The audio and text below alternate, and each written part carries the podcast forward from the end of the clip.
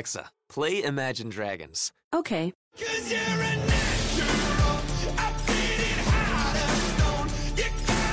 With Amazon Music, a voice is all you need. Get access to over 50 million songs. Download the Amazon Music app today.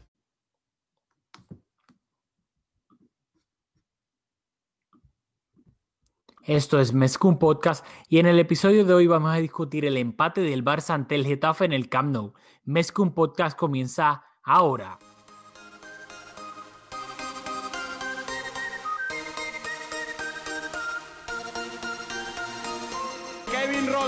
Contigo empezó todo. Som el millor club del món, diguin el que diguin.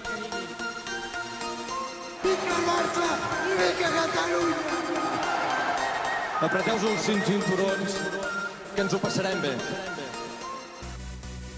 Esto es Mezcum Podcast, espacio dedicado totalmente a cubrir la actualidad del Fútbol Club Barcelona. Mi nombre es Rafael Lamuy, junto a Julio Borra de. Dímelo, Julio. Dí- Dímelo, Rafa, segundo intento, ahora sí.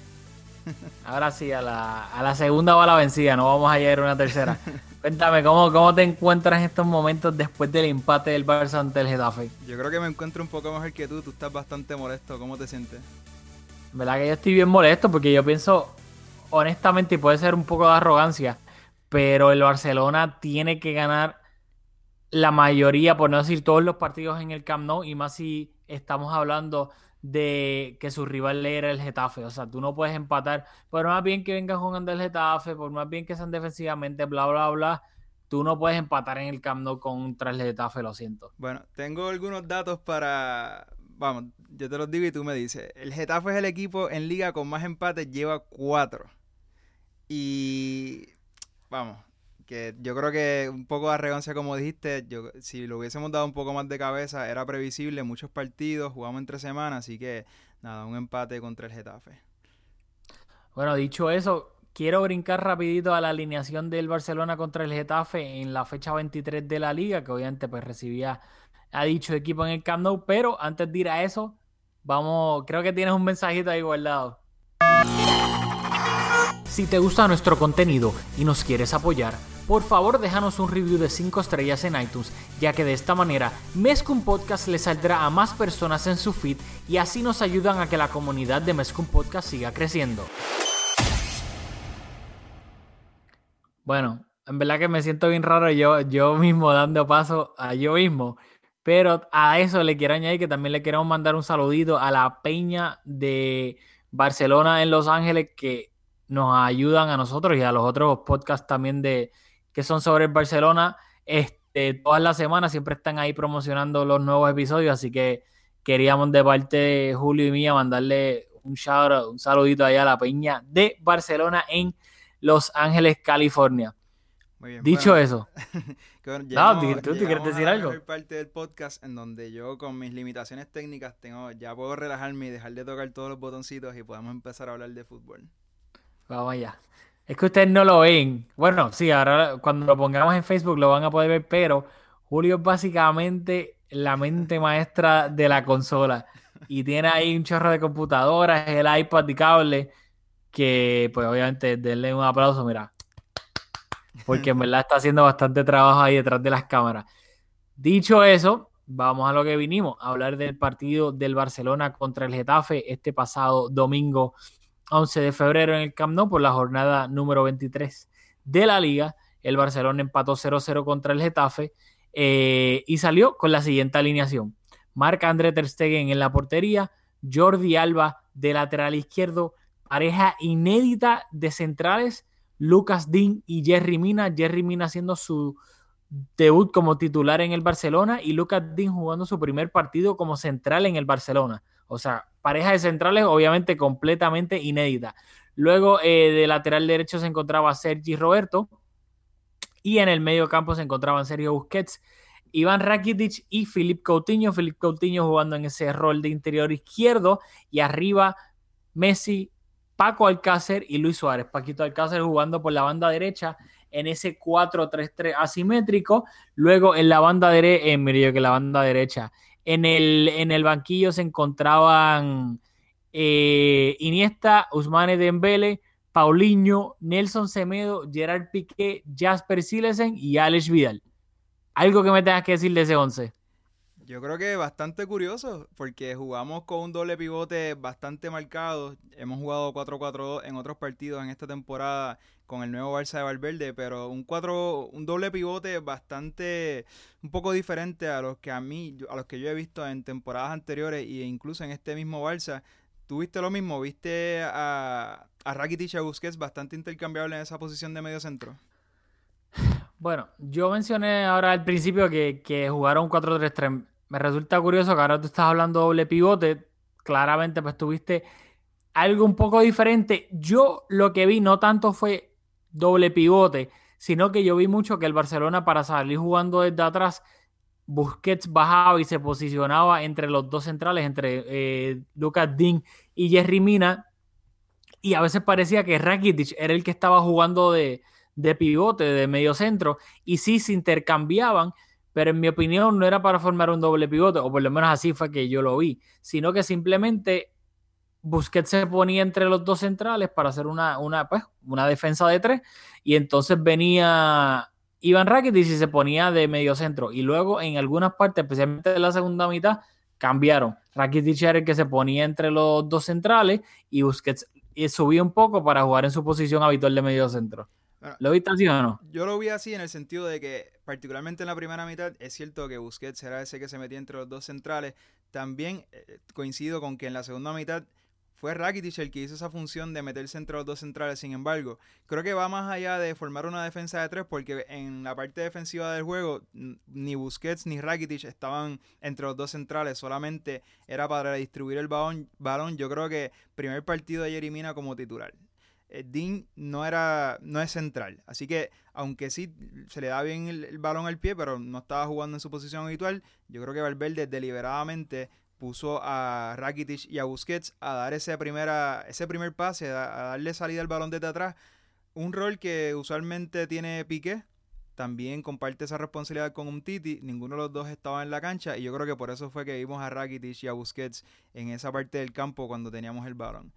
Y por eso es que te digo que vi un doble pivote porque los dos tenían responsabilidades bien similares. Las estadísticas de pase y de toques de los dos bien similares. Yo creo que bastante simétrica la posición de los dos, haciéndose cobertura uno a los otros, teniendo por delante a Coutinho y a Messi, que igual que Rakitic y Busquets, tenían una función yo creo que bastante paralela en este partido.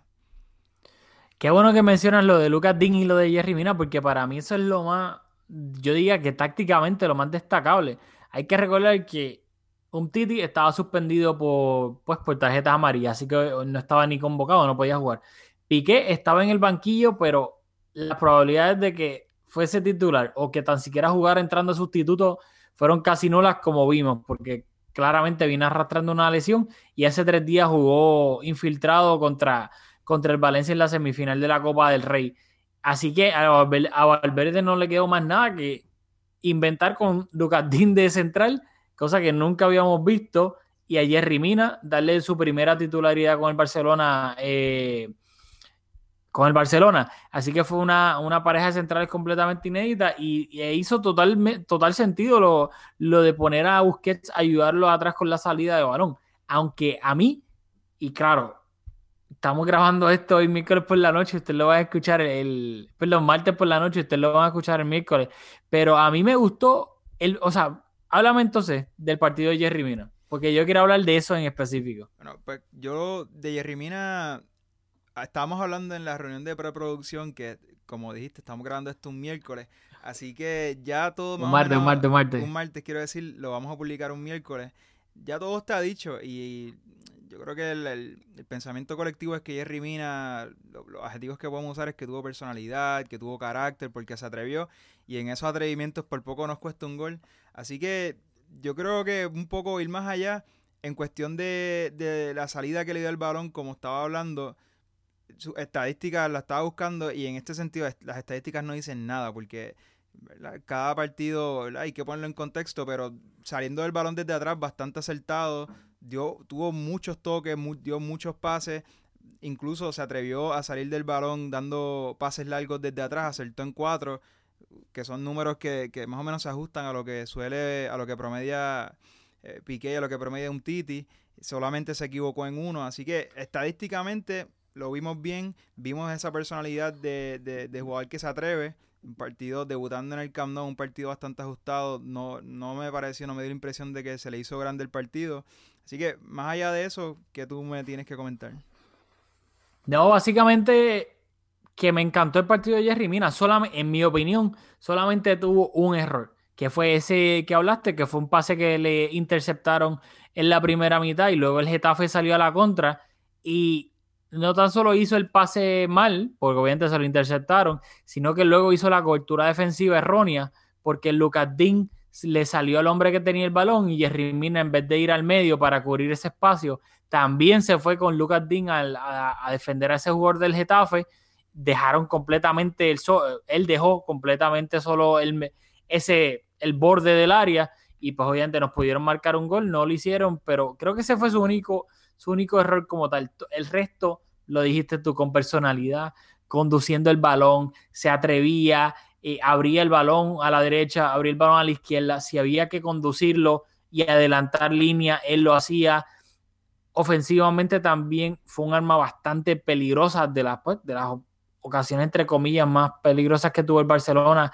Eh, él fue Jerry Mina de cabeza, obviamente los duelos, ya sea para despejar un, un balón, un centro, eh, o un balón dividido en el aire en, el medio campo, Jerry Mina, pues, sin duda alguna, ganaba todos esos duelos y me dio mucha risa, lo único porque es que físicamente se ve tan impresionante al lado del resto de los jugadores que parece que Lebron está jugando en el equipo.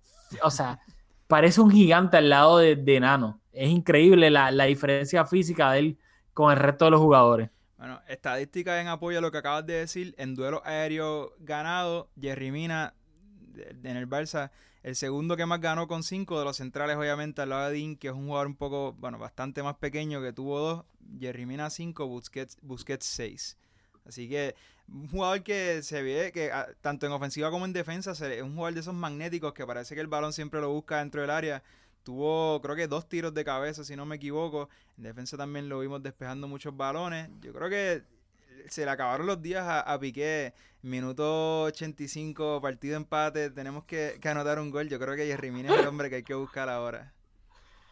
Sin duda alguna, el gran Jerry. Y te quería comentar rápido la primera mitad, porque yo creo que este partido, aunque acabó 0-0, analizando al Barça como tal, creo que sí es clichoso, pero fue un partido de dos mitades. En la primera mitad el Barça sí tuvo el 77% de la posesión, tuvo dos intentos de gol, que fue un tiro libre de Messi y un remate de Jerry Mina, pero ninguno terminó yendo al, al arco, así que Guaita no tuvo que hacer absolutamente nada. En esa primera mitad el Barcelona completó el 88% de sus pases. Y creo que fue un Barcelona que no encontraba la manera de poder romper esa, esa defensa del Getafe. Y luego el Getafe a pesar de que se defendió bien esa primera mitad, creó peligro al Barcelona en el sentido de que se veían con intención cuando salían a la contra, no se veían completamente perdidos. Y luego en la segunda, el Getafe tuvo remates, yo creo que ocasiones claras, entre comillas, que luego la calidad, o mejor dicho, la poca calidad de los atacantes del Getafe, pues obviamente la definición no era buena, la terminaban mandando por encima de la portería, etcétera, pero de que como tal tuvieron una ocasión clara de poder rematar, para mí la tuvieron. Y creo que el Barcelona en ese sentido, pues fue un, no sé si simplemente fue un mal juego defensivo o que el Barcelona se confió, como estábamos hablando al principio. Sí, o sea, estoy totalmente de acuerdo. Me, gusta cómo lo resume. Si es claro que el Getafe no tuvo oportunidades claras de gol, si tuvieron oportunidades de rematar y se reduce a que la calidad de sus delanteros, pues no pudieron aprovechar esas oportunidades. Eh, en cuanto a lo de. Hablaste de la posesión del balón. Yo no sé si vi ese partido dos mitades que tú que, ¿verdad? que, me estás comentando. Eh, pero yo creo que el porciento de posesión que tuvo el Barça fue bastante determinante en cuanto a que el, Barça tuvo el, balón tanto y tanto y tanto que restó toda posibilidad a, por ejemplo, anotar goles de producto de la presión alta. Porque es que el Getafe no la, no la tuvo para presionarlo. Y es, el Barça anotaba bastantes goles provocando el errores al rival. El Barça tampoco pudo contraatacar. Porque de nuevo el Getafe le cedió el balón todo el tiempo, así que no hubo jugadas de transición, no hubo contraataque. Y en ese sentido el Barça se vio entonces limitado a anotar un gol en, en campo abierto, que es donde más anota los goles, es donde mejor se le da, pero en este partido ahí ahora tenemos que, que hablar de Coutinho porque yo creo que por ahí va yo creo que la falta de creatividad que tuvo el Barça en este partido quizás podemos acusarla a, los muchos partidos que hemos tenido en las entre semanas y en las semanas anteriores hemos jugado creo que de cada tres hemos jugado de cada tres días por, lo, por los últimos dos meses así que hemos, hay un desgaste físico bastante notable, pero yo creo que Coutinho comparte bastante responsabilidad. Yo no creo que es un asunto individual, yo creo que es cuestión de que Valverde no ha sabido aprovechar la incorporación de, de Coutinho desde que llegó ahora en el mercado de invierno. Sí, y hay que recalcar que Coutinho empezó de titular de interior izquierdo, o sea, entre comillas, en el rol de Iniesta. Pero, de nuevo, no sé si tú lo viste de la misma manera que yo, pero yo vi a Coutinho, y esto tal vez lo quiero explicar porque puede sonar un poco confuso. Yo vi a Coutinho jugando en el área de donde se mueve el interior izquierdo, o sea, donde se mueve en teoría Iniesta, pero no lo vi ejerciendo de interior izquierdo. Lo vi ejerciendo jugando en esa área, pero como si fuese un Neymar de la vida, tirando desmarques, buscando el espacio, etcétera. Nunca lo vi, o por la, digo, la mayoría del tiempo, tratando de bajar un poco, tocar, este, irse de, su marca con el balón en los pies, o sea, crear una jugada él como tal. Simplemente lo vi tratando de, de hacer el rol de extremo izquierdo, pero jugando en el área interior izquierdo. Estoy completamente de acuerdo, eso fue exactamente lo que yo vi. Y es un chiste interno, pero yo creo que Coutinho estuvo jugando de, de 10 por la banda. Y verdad que es un, es un, disparate, pero es eso, es eh, no supo encontrar su, su o no supo encontrarlo por, o por indicaciones de Ernesto Valverde, no supo encontrar su rol y estuvo coqueteando entre ese rol de interior y ese rol de extremo. Yo creo que se escondió se escondió de la, de, la pelota, se, se escondió de, de, participar en la elaboración de juego. Eh, y los números avalan esa, esa observación. Fue por mucho el menos de los tres mediocampistas naturales, porque yo creo que particularmente en defensa era una línea de cuatro bastante, bastante clara. Pero de, entre Rakitic, Busquets y Coutinho fue por mucho el menos que tuvo toques. Tuvo 53 por los 101 de Rakitic y 104 de Busquets fue el menos pases que dio, dio 34, Rakitic dio 94, Busquets también dio 94. Y una curiosidad es que de los pases que hizo, 19 fueron para atrás y 15 hacia el frente. Así que esos pases que hizo, tan, aparte de que fueron pocos, bastante inconsecuentes, estuvo pasando el balón atrás una buena parte del partido. Otra cosa que, que observé, que yo creo que por aquí es que es que más se le fue el partido al Barça. Y es que la buena temporada que está haciendo el Alba es porque se incorpora, ya no de segunda línea, pero viene por la banda y tiene ese elemento sorpresa que hay un espacio en donde lo, lo, ocupa y usualmente Jordi Alba no recibe el balón al pie, recibe el balón al espacio y entonces desequilibra la defensa, rompemos esa última línea de defensa dándole el balón a Jordi Alba de esa manera. Cuando, cuando, estaba Neymar, igual, Neymar igual que Coutinho, se le daba mejor entrando hacia el centro del campo, haciendo corridas hacia el centro del campo, con su pie más fuerte que le diera oportunidad de, de tirar a gol. ¿Qué pasa? Yo vi a Coutinho demasiado central en su posición, lo que hacía que cuando Messi hacía lo mismo, regates en diagonal, hacía corridas internadas en diagonal, en vez de darle el balón a Coutinho en la posición que Iniesta suele estar, se la pasaba a Jordi Alba o se la pasaba a otro jugador porque es que Coutinho estaba tan cerca de Messi que si se la daban el juego ahí, ahí paraba porque estaban en el mismo lugar del campo, mientras que si hubiese tenido un hubiese estado más pegado a la línea de, de Carl, a la línea de banda, si lo hubiese, ¿verdad? un cambio de juego hubiese hecho más sentido, entonces yo vi a Messi como un poco dudando de darle el balón, por eso te estaba pidiendo las estadísticas de quién fue el más que le tocó el balón a Coutinho, porque vi la mayoría de las veces que la tocaba eran pases de, Jordi Albi de Rakitic. Yo no lo vi incorporarse con Messi, por eso que te acabo de decir, están demasiado pegados Messi y, y Coutinho. Yo creo que lo único bueno, entre comillas, que hizo Coutinho en este partido, y quiero, quiero que quede en récord, porque es que estoy seguro que va a marcar un golazo próximamente así. Tuvo dos remates buscando el segundo palo a los FIFA con el borde interior, y los dos eh, forzó a Guaita, el portero del Getafe, a hacer este. En el primero tal vez no un, par, no un paradón, pero en el segundo sí tuvo que estirarse por completo, que Coutinho si algo tiene bueno es ese remate de fuera del área y digo que lo poco que hizo bueno, por no decir lo único bueno que hizo, fueron esos dos remates que quiero que en récord porque me huele que pronto vamos a estar hablando de un golazo de Coutinho al segundo palo porque ya la tiene ahí, le está, la huele, la huele. Aunque fue lo único bueno que hizo, en mi opinión. yo creo que un poco un one trick pony. En todos los partidos en que ha participado, me atrevo a decir que ha hecho remates similares y todos han sido desviados o controlados por el arquero. Pero yo creo que no ha sido el mejor comienzo, el comienzo que esperábamos de él. Yo no lo, no lo achaco a, a él como jugador, yo creo que más pasa por la pizarra de Valverde, tiene que encontrar un espacio en el campo en donde le podamos sacar más provecho. Y yo creo que lo ha intentado un poco como extremo, lo ha intentado de interior en este partido particularmente. Es cuestión de también de que Cutiño entienda entienda su rol y sepa que cuando, en el Barça no, no solo basta con rematar a gol, también tienes que participar en la, en la elaboración del juego y, y cuando lo logre entender, yo creo que tiene las capacidades técnicas para, para ser un jugador que contribuye al Barça.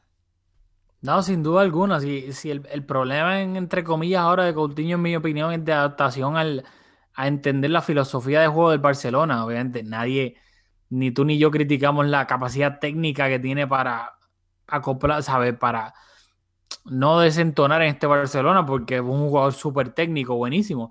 Pero simplemente eso, nosotros lo decimos. El handicap del Barcelona es que no basta con tú solamente ser bueno técnicamente, tú tienes que entender la filosofía del juego. Y realmente acaba de llegar y para colmo viene de un fútbol tan diferente como es el fútbol de la Premier League, que es básicamente pues pollo sin cabeza corriendo de un lado al otro. Y ahora le va a tocar, pues obviamente, esa transición de entender los automatismos de todo lo, lo que se refiere a jugar en el, en el Barcelona. Dicho eso, hubo un doble cambio en el minuto 62. Salieron Paco Alcácer y Coutinho por Dembele y Andrés Iniesta, que dentro de toda la semana, todo lo que hubo con la lesión de Piqué, con las semifinales de la Copa del Rey, el debut de titular como Jerry Mina, Dembele volvía a la convocatoria del Barcelona después de esa lesión que sufrió a principios de enero y disputó sus primeros minutos entrando sustituto en cambio por Paco Alcácer y jugó en la banda derecha de Dembele. Así que se quedó entre comillas ese 4-3-3 asimétrico. Creo que lo, lo, otro que para ir cerrando ya este episodio de Mes con Podcast, lo otro rescatable de este empate 0-0 fue fueron los minutos que disputó Dembele. Yo tengo mi opinión, pero te voy a ceder la palabra. ¿Qué piensas de los primeros minutos que disputó Dembele después de volver de la lesión?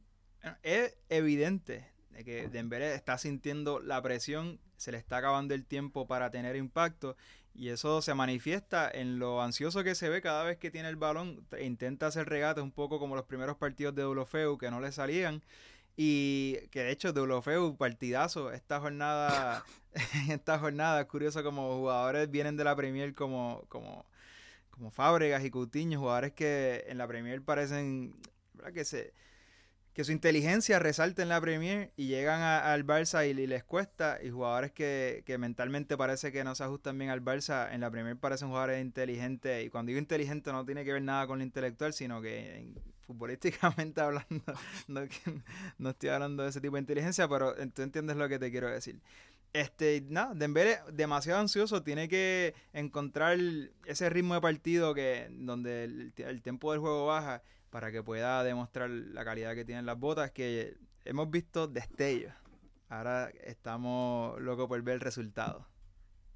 Yo creo que Dembele se puede resumir lo que hemos visto esta temporada en una palabra, y la acabas de decir, destellos.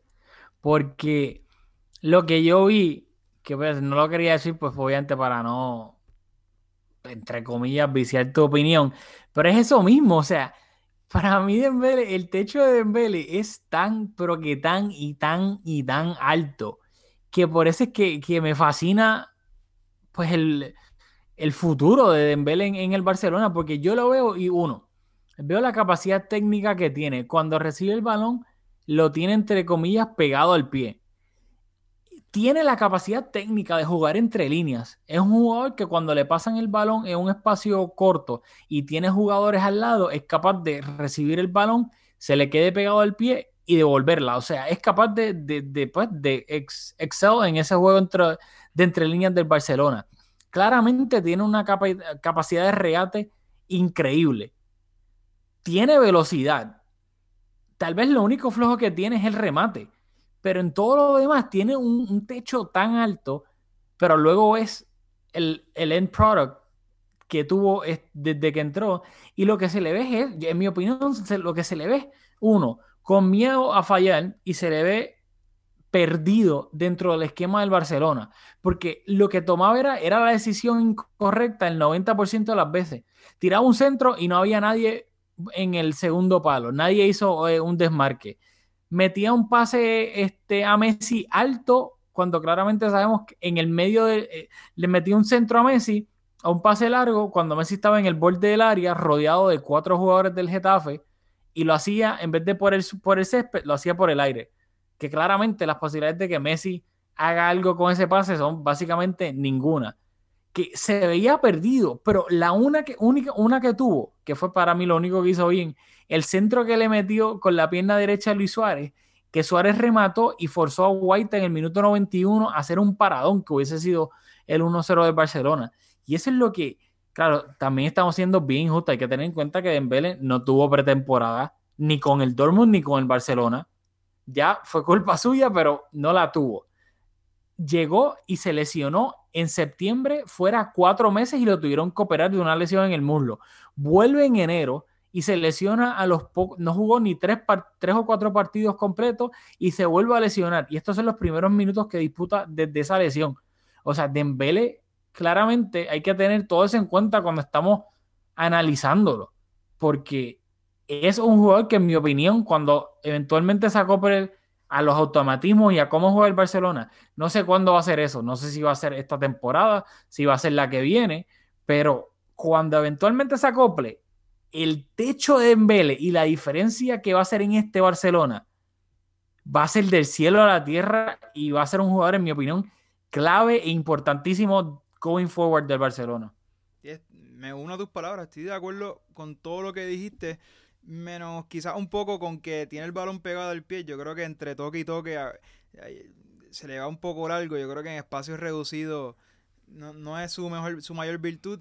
Y en ese sentido, eh, Valverde tiene mucho, mucho trabajo que hacer. Tiene dos jugadores en Dembele que como hemos hablado en ese 4-3-3 asimétrico, espacios reducidos no es su, mayor fortaleza. Como dijiste, es un jugador con mucha velocidad, se daría mejor con más espacio. Y en ese 4-3-3 cargamos mucho la, la parte derecha del campo. Tenemos a Coutinho también, como acaba de, hemos expuesto aquí en muchas ocasiones. Así que al principio de la temporada veíamos que Valverde no tenía remedio. Quizás si incluyera a Denis Suárez, más o menos esas decisiones un poco más leves, pero ahora tiene, tiene unos cuantos jugadores más en la plantilla, ya las decisiones se van complicando y para la mala suerte de Valverde en el momento más importante de la temporada, así que le queda mucho trabajo.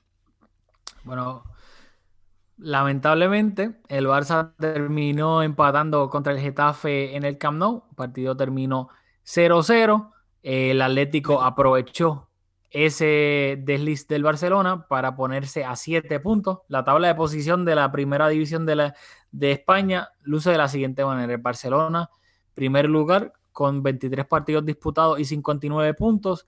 El Atlético de Madrid, segundo lugar, con 23 partidos disputados y 52 puntos. El Valencia se encuentra tercero con 23 partidos disputados y 43 puntos. Y el Real Madrid cierra esos primeros cuatro en el cuarto lugar con un partido menos que los primeros tres, 22 partidos disputados y 42 puntos. El próximo partido del Barcelona es este sábado visitando al Eibar en Ipurúa. Obviamente, pues un partido que tienes que ir de visitante no es nada fácil. Y hay que tener todo esto hay que tenerlo en cuenta porque la próxima semana el Barcelona se enfrenta en el Camp Nou en el partido de ida de octavos de final de la Champions League contra el Chelsea, que obviamente ese es el partido que, que todos estamos esperando, pero antes de ese partido va a haber uno más de liga, así que habrá que ver cómo el Barcelona eh, pues juega ese partido y que claramente tiene que ganar porque, como bien dijiste al principio del podcast, ha perdido de ir de 11 puntos a estar arriba del Atlético, ahora la ventaja se ha reducido a 7 partidos y en marzo, si no me equivoco, el Atlético visita al Camp Nou en lo que podría, entre comillas, decidir la liga si el Barcelona gana o mantenerla, este, mantenerla abierta por lo que resta de temporada, que el Atlético se pondría unos hipotéticos cuatro puntos del Barcelona.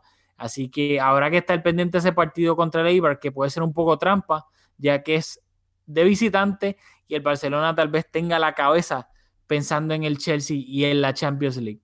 Pero antes de irnos, ah, antes, no, no, no, no, espérate.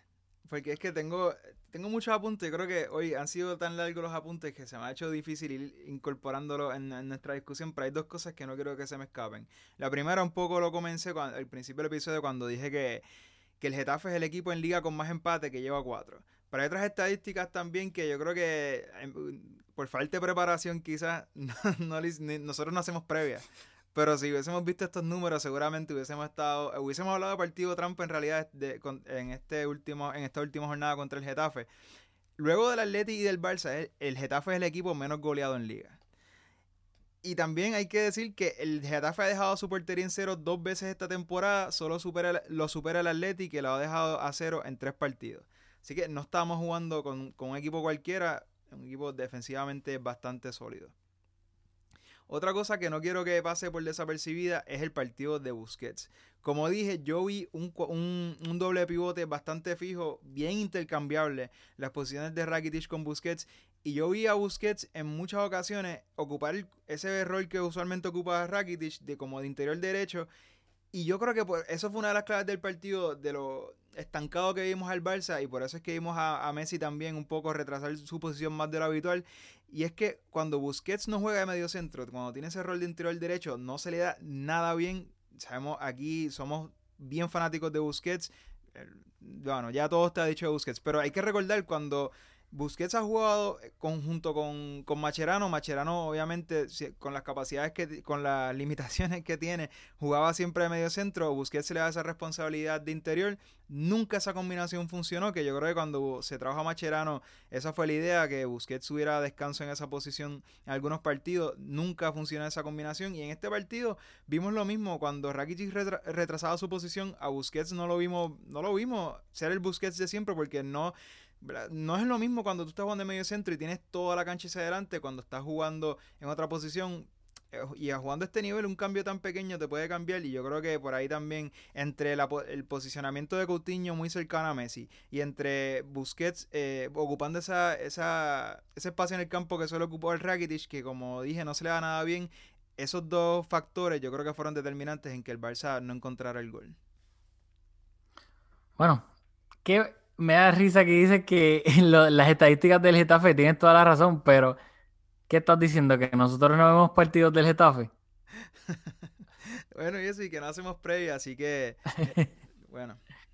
Bueno, no hacemos previa porque lamentablemente tenemos trabajo, así que no podemos hacer la previa porque no tenemos tiempo. Pero dicho eso, antes de irnos, queremos obviamente, este, tenemos un mensaje de nuestro auspiciador, Conito Baila Bodeguita. Así que, Julio, boom. Mezcum Podcast es auspiciado por Conitos Baila Bodeguita, localizado en la avenida San Patricio en Guaynabo, Puerto Rico.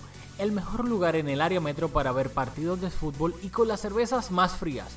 Conitos Baila Bodeguita en Guaynabo, Puerto Rico. Y además de estar auspiciados por Conitos Baila Bodeguita en Guaynabo, Puerto Rico, queremos anunciarle que de ahora en adelante eh, también vamos a tener una colaboración con la página deportiva tapdeportes.com, ya que también ahí van a poder ver nuestro contenido en forma de video en la página de Facebook de tapdeportes.com. Así que estoy acá tratando de buscar cómo es que está en Facebook. TapPR está en Facebook, T-A-B-P-R en Tap Deportes en Facebook. Ahí también van a poder ver nuestro podcast, pero en formato video. Así que dicho eso, nos vamos a ver la próxima semana hablando sobre el partido del Barcelona contra el Eibar y ahí sí que vamos a tener una mini previa del partido del Barcelona contra el Chelsea en la Champions League. Así que nos vemos en la... ¿Qué vas a decir? Un último, recordatorio.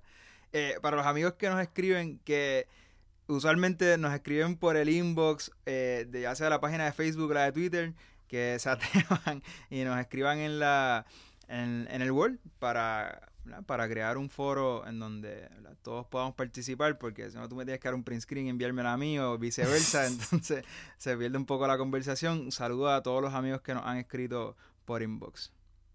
Exactamente, Ahora así sí. que no, no tengan miedo, no escriban por DM, por inbox, etcétera, escriban en la página de Facebook de Mezcum Podcast y ahí lo puede ver todo el mundo y nos ponemos a discutir y a pelear o lo que sea.